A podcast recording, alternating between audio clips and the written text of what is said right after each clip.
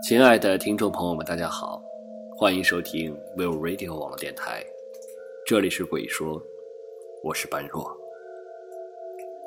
有很久都没有在鬼说中跟各位听众朋友们见面了。今天我们的鬼说呢，跟各位听众朋友们分享的故事是来自我们一位热心听众跟我们分享的故事。他是一名在家的道士，他要跟大家讲讲那些书上不让说的秘密生活。在许多人的印象里，道士大多都待在道观里，持着国家印制的道士证。将中国唯一的本土道门宗教传承下去。如果是走上街头摆摊算卦的，则会大多被人认为是骗子。国家没有给我颁发道士证，不过我却是一名有着真才实学的道士。和坐在观里的那些道士不同，我是个在家的道士。道士有出家和在家之分，出家道士不续妻，不如婚。必须出家住丛林，而在家的道士则可以在家立坛、朝夕礼拜，不必出家修行。这位道士本来是有父母的，但是人生中的一大劫难导致他成为了一个无父无母的孤儿。因为年纪太小，他唯一能够记住父母的模样是当时见他们遗体的时候。一九九九年，四岁的他成为了一个孤儿。他并没有住进孤儿院，而是理所应当的回到农村，住在了爷爷奶奶家里。奶奶死得早，在小的时候，偌大的老房子里只有我这么一个小孩子，和那个不爱说话、阴着脸的爷爷。现在想起来，觉得当时的场景有点瘆人。而且他曾经无意中听到爷爷讲过，这村子曾经发生过一件极其恐怖的事情。这使当时的我更加害怕在这里了。不过幸好，爷爷的老房子虽然冷清，村子也被他的故事蒙上了一层恐怖的阴影。但村子里也有几个小孩陪我玩耍，他们的父母都到城里打工去了，只好跟着爷爷奶奶一起住。由于没有父母的管束，自然而然我跟他们就能野到一块儿去了。也正因为那些小伙伴的欢笑，冲淡了我因父母双亡的悲痛。和住在老房子里的恐怖。我本身并没有什么奇怪的地方，普普通通的一个小孩儿但之后能成为道士，却与爷爷脱不了关系。时间如梭，二零零三年我八岁，记得那一年是一个傍晚，因为当时是暑假，爷爷也不太管我，我玩到太阳下山才回来，还没踏进老房子的门槛就听到爷爷和某人说话的声音。老家伙。你可好久没有来我这儿了，爷爷笑着说：“这是我印象里爷爷第一次发出笑声，和他人说话，这让我有点吃惊，因为在我面前，爷爷总是板着脸。”“是啊，好久不见。”陌生人回答。“你还是老样子啊，一点儿也没有变。你孙子好像回来了。”我有点没想到，我安安静静的躲在门外，那个陌生人竟然能够发现我。最后，我还是老老实实的走了进去。爷爷和那个陌生人并没有发怒，或是责骂我偷听。那个陌生人反而笑嘻嘻的把我揽过来，给了我一颗城里才能买到的糖。我偷偷的看了爷爷一眼，发现他又板着脸了。后来，那个陌生人成了我的师傅。我那个时候很怀疑我的爷爷到底是不是我的亲爷爷，因为他总不给我什么好脸色看。可是。我又没犯什么错，不过当时年纪太小，后来我才知道这不是没有原因的。这个陌生人叫李正郎，看起来年纪大概三十出头，可是发鬓却有些白发。据他自己说，他是爷爷拜把子的兄弟。可是我爷爷结婚晚，生我爸也晚；我爸结婚生我也晚。我当时虽然只有八岁，可是我爷爷却快要八十了。不过我没有想那么多，因为什么叫做拜把子兄弟，我当时都不能够理解。不过之后想起来，倒是觉得挺奇怪的。李正郎大叔在我家没住多久，但待我特别好。不过说起来也好笑，小孩子认为某人对他好，其实并不复杂，简简单单的带着他出去玩就是了。当时李正郎大叔就是如此。我早上一起来，他便带着我出去玩，把我带到我和那群孩子平时不敢去的山上，那座森林里探险。因为我觉得李正郎大叔带我出去玩是因为喜欢我，但他其实是另有目的的，似乎是在寻找什么。把我带到山上后，通常只会在固定的地方陪我玩一会儿，然后以各种的名义消失在深山里，让我在那儿等着他。李正朗大叔又给了我一台只有俄罗斯方块的山寨游戏机，我对此就毫无怨言了。接连好几天，他把我带上山，却留我一个人在那玩游戏机。当时我是一点意见都没有，但也不奇怪。不过，就说现在有哪个小孩对游戏是有免疫力的？不过那天特别的不走运，李正朗大叔可能忘记给我换电池了。他走之后，我原地玩了一会儿，就发现黑白屏不显示东西，没电了。当时我觉得特别的茫然，看了看时间还早，李正郎大叔起码得等黄昏才能回来。望眼四周都是寂静的森林，没有游戏机的吸引注意力。我一下子感觉到这座森林似乎有一股阴气，让我不寒而栗。我当时想都没有想，一手拿着游戏机，一边喊着“叔叔”，就去找李正郎了。不过我根本不知道李正郎去哪儿了，找也是瞎找，加上又没有到过这座森林里，毫无意外的迷路了。那几个小时大概是我人生最黑暗的记忆吧。我一直找，找到天黑，渐渐变暗。猫头鹰发出恐怖的叫声，准备出巢。我知道这样下去肯定找不到李正郎，于是准备下山。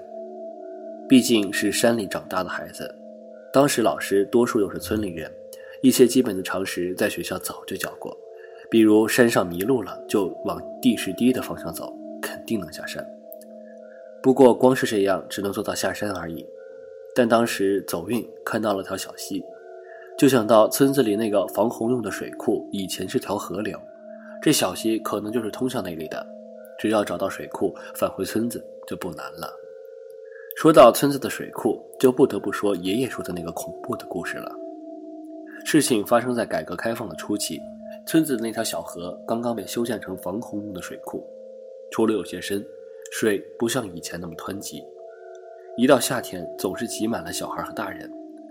往年那里也没出过什么事儿，可那年却特别的邪门。记得爷爷说，那是一个正夏，大中午刚吃完饭，同村的王大石就带着他的儿子去水库里洗澡，于是父子二人一去不复返，双双淹死在水库里。中午没人去水库，是直到下午，王大石的妻子看到去水库玩耍的人都回来了。就是不见他们爷俩，才意识到事情不好，叫上其他人开始找。一般淹死的人，最后尸体都会背朝天浮在水上，等着其他人来打捞。可是这个水库却非常的奇怪，在水下似乎有一股暗流。大家找了一下午，最后发现王大石父子的尸体，竟然被暗流带到了离岸很近的水底。而且暗流还奇异的让他们尸体头朝下倒立插在水底的泥土里。这水库十分的清澈，从岸上就能看到水底。王大石父子死后，尸体就一直这样倒插在水底。如果不是阴天，从路边就能看见他们的尸体，那感觉是格外的瘆人。那个时候是改革开放的初期，事发地点又是在这样一个穷村僻壤的水库里。村支书想打捞王大石父子的尸体，也是有心无力。王大石的老婆见自己的丈夫、儿子死了不说，尸体还没办法安葬，在水库旁哭了七天七夜。在第八天早上的时候，村支书没在岸边找到王大石老婆的身影，却发现他的尸体出现在王大石父子的尸体旁，头朝下，跟着倒立插在了水底。而且更吓人的是，王大石的老婆的头没有完全的插进水底，脸还是对着岸边的。只要往水底里看去，好像王大石的老婆在死死的瞪着你一样。好事不出门，坏事传千里。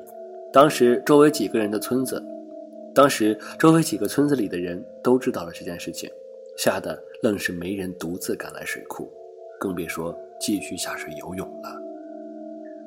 水库的水。太深了，没有优秀的潜水设备，不可能对尸体进行打捞，而水库又是用来防洪的，不可能在不合适的时间泄了水清理尸体。当时的人又迷信又恐惧，最后村大队协商，决定暂时先封了水库，等来年泄了水的时候再说。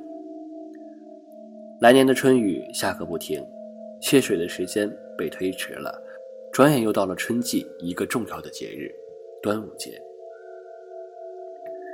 这个节日大家都能耳熟能详，大部分的地方风俗不一样。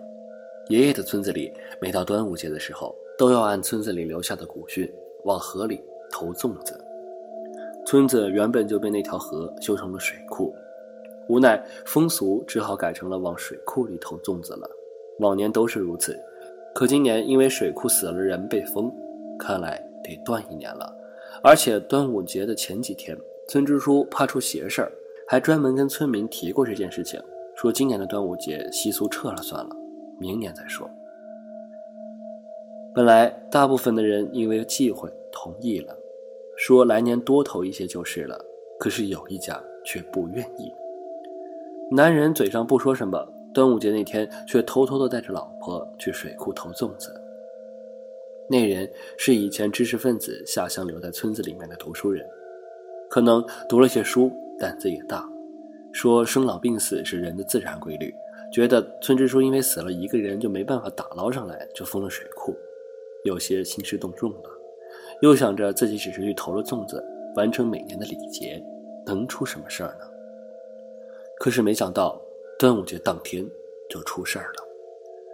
具体发生了什么，没人知道，就知道那天阴沉着天，没下雨。那两口子去投粽子，留下了小女儿看家。可是小女儿等到天黑，也没等到父母回来，饿了便跑去隔壁的大伯家。大伯奇怪地问清楚了小女儿是怎么回事。小女儿说：“爸爸妈妈去投粽子了。”才知道可能出事儿了，急急忙忙跟村大队反映了情况。村支书当即决定，马上组织村民带上了火把和家伙，跑去水库找人。果然，一去就发现水库边上发现了他们。当时是阴天，没有下雨，两个人跪在岸边，浑身湿漉漉的，好像刚下了水。跪下的时候还朝着水库不停地磕头。找到他们的时候，两口子的头都已经磕出了血，可是还没有停。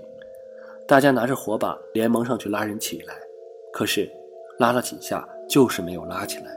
那两口子还在磕着头。小女儿看到这一幕，直接吓哭了。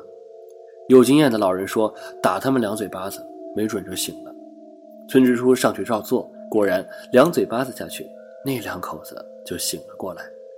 可是愣了一下，两口子从地上爬起来，就推开众人，疯疯癫癫、嘻嘻哈哈地跑回了村子，从此成了一对疯子。爷爷这个故事还是和同村的老人闲聊的时候我听到的。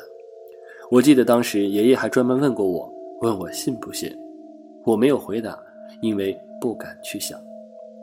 爷爷又补充。那两口子之所以疯掉，其实是被水鬼王大师一家吓傻的。不过那两口子吓傻还算命大，因为水库水底就有一股暗流压住了变成水鬼的王大师一家，因此他们变成水鬼后没办法离开水库，只能吓吓那两口子。幸好当时众人来得及时，不然任由那两口子再磕会儿，恐怕也要当场磕死了。后来等到泄水的时候到了，大家想把水库的水放完，然后好好的安葬王大师一家，可是再也找不到他们的尸体了。大家认为这事儿太邪门了，连夜赶去隔壁村请了一个道士，足足做了几天法才算了事儿。不过之后没人再敢去那水里玩，直到现在，大家大多也在水里钓钓鱼罢了，也就市里面来的外地人不知情，才敢下水玩。本来这件事情应该留在老人们闲聊的话里，可是碰巧被我赶上了。夜幕马上就要降临，我知道我必须要离开。当时虽然小，走路的速度还算快，顺着溪水走，太阳在天边还剩下一半的时候，我就发现我走在了平地上了。可是愣是没有找到水库。溪水也不知道通向哪里，而且人还在森林。我心里有种不好的感觉，但又没有办法，只有按照老师教的，依照溪水继续走，希望能走回家里。可是越走，我心里的预感就越不好。溪水到达平地后，并没有流出森林的影子，同时我也不敢返回，因为溪水中途根本没有分支，往回走就是山上。眼看天马上就要黑了，我只能加紧脚步。我在森林里走得很快，不知不觉，周围静的只有我的脚步声。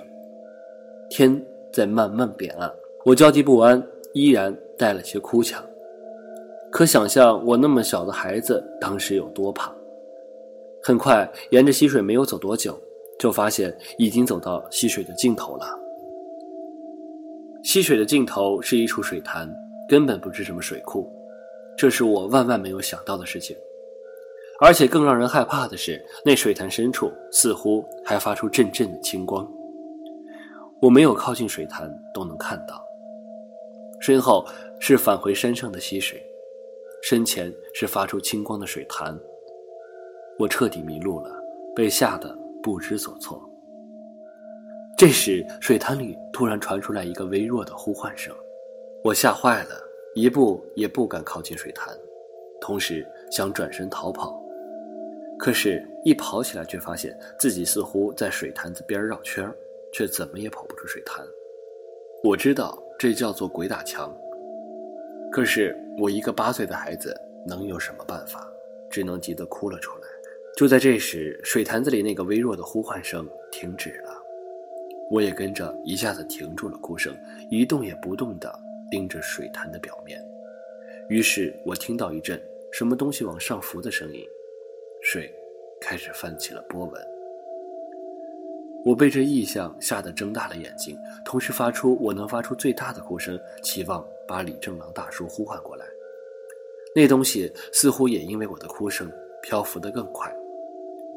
我已经看到他要浮上来了。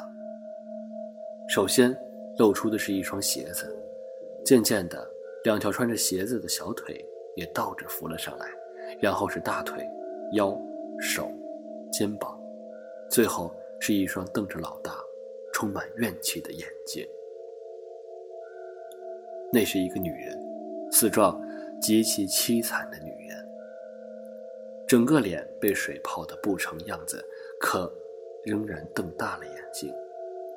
但这还不算完，接着另外两具几乎也没有穿过的尸体也跟着倒立浮了上来，是一个男人和一个小孩儿。他们身上的肉没有腐烂，是那种肿胀的青色。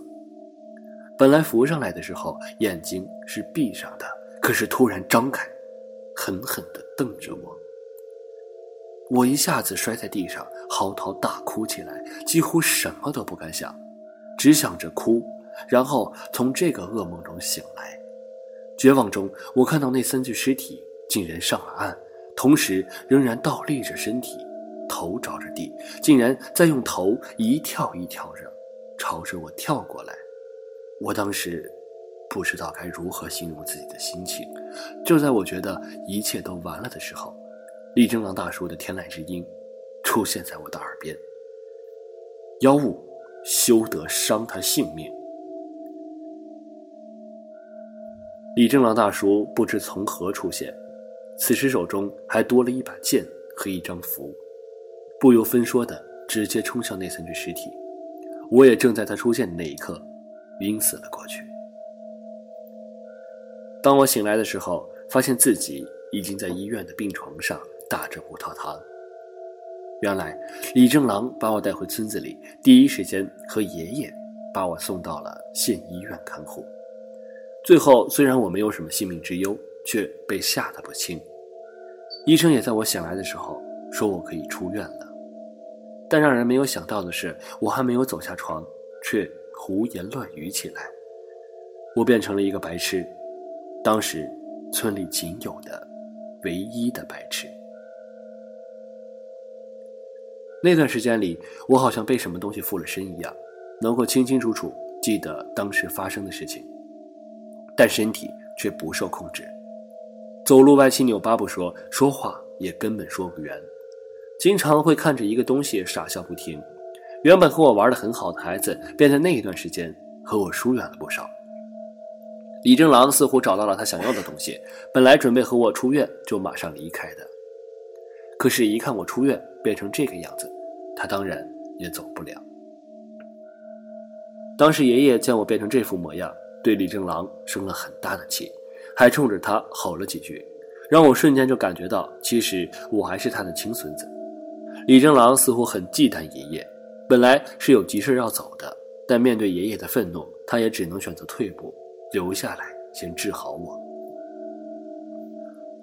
李正郎跟爷爷说：“我是被鬼吓傻的。”还描述了那几个鬼的模样。爷爷脸色一沉。说：“其实那就是以前被淹死的王大石一家，没想到竟然跑到那水潭子里去了。看来并不是单纯的变成了水鬼，而是僵尸，也就是粽子。当年也正是变成鬼的王大师一家，把那知识分子的两口子吓傻的，就像我这样。要说以前被鬼吓傻的案例不在少数，特别是农村。”十个疯子，至少有五个是被鬼吓傻的。不过放到现在，这种事情已经很少了，所以也很少有人有办法治。但正巧李正郎是有办法的那个人，所以这并不是什么大事儿。但爷爷会那么生气，其实也是有意为之的。这也是后来成为了我拜师的契机。其实我变成白狮的时间不长也不短，正好一个星期。第一天，李正郎大叔烧了张符纸泡水给我喝，然后我又不知道从哪儿借来了一个十分温顺的大黄狗，用一根绳子，这头拴在大黄狗的脖子上，另一头拴在我的脖子上，这样之后也不管我，任由我带着大黄狗疯疯癫癫地跑出门。不过说也奇怪，大黄狗似乎有灵性一般，每当我做出什么危险的举动时，它便死命拽着我，把我拖到安全的地方。那个时候我才八岁，哪有身强力壮的大黄狗力气大？就这样，我和大黄狗同吃同睡一个星期，我就正常了。也因为当时的白痴状态，我和大黄狗拴在一起满村子跑，村子里的人给我起了外号，叫做“小狗”。直到我现在回老家，老家的人依旧这么叫。后来我知道，那条大黄狗是隔壁奶奶家的狗。又之后，大黄狗又在跟我李正郎大叔在外修行了一段时间，独自回家看爷爷，顺便学习知识的时候，救了我一命。当然，这是后话了。本来李正郎大叔的法子在完成第一步就可以走了，可是爷爷硬拖住他，说等我好了再谈走的事情。也不知道李正郎为什么这么忌惮爷爷，爷爷这么说，他只好乖乖的待在村子里面。一个星期后，见我好了，欢喜的不得了，就准备收拾东西走，却被我爷爷叫住：“正郎兄弟啊，我孙子现在好了，你也是走的时候了。”爷爷像是感叹，但话中有话：“兄弟，我也是该走的时候了，你就别再挽留了。”爷爷呵呵冷笑，意味深长的摸了摸胡子：“这次我就不留你了。不过，正郎兄弟啊。”我答是答应借给你孙子帮你打掩护，可是你却把我孙子吓得半死。估计我孙子现在虽然是好了，但日后的日子恐怕不安宁吧？你觉得他还能睡上一个好觉？李正郎明白我爷爷是什么意思，只好坦诚相待。哥哥，我不是随便收徒，我这一行也是有规矩的。规矩？以前我们打仗的时候，为了救你。我把那个排长崩的时候讲过规矩吗？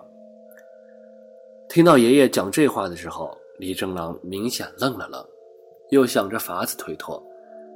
唉，也罢，我就还了你这人情债，收了你这孙子。可是你孙子现在还小，连字儿都认不全，我怎么教他？要不再等几年？爷爷摆摆手，没关系，就让他先跟着你出去见见世面。一年之后，你再把他带回来，我让他在学校里学习一年，然后你再把他带走教一年，如此循环即可。不过收徒不都是师傅一手包办，包括读书这一类的事情吗？李正郎连忙道：“哎，算了吧，哥哥，你孙子现在实在是太小了，全部负责得累死我。就按你说的，我带一年，然后送回来学一年的办法，等日后长大了再全程跟着我。小子，还不快去收拾东西，我们要走了。”其实李正郎压根儿就没有想过收我这个弟子。但念旧情，李正郎只好先答应了再说。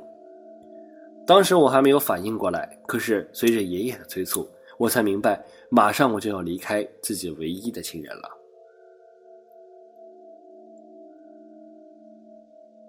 当时我才八岁，爷爷的样子虽然平时很凶很怪，可是有什么东西总留给我吃。要是我被村子里的哪条狗追了，他也会拿起拐杖把我护在身后。特别是我有记忆这几年，是爷爷一手把我养大的，我当场就扑在爷爷怀里，哭得不成的样子，不想离开爷爷。爷爷把我抱了起来，第一次对我露出了慈眉善目的样子，笑呵呵地跟我说：“不是爷爷不要你，只是不想让你重蹈你父母的覆辙。哎，你现在不懂，但你要听爷爷的话，乖乖的跟正郎叔叔走。”以后，你就会明白的。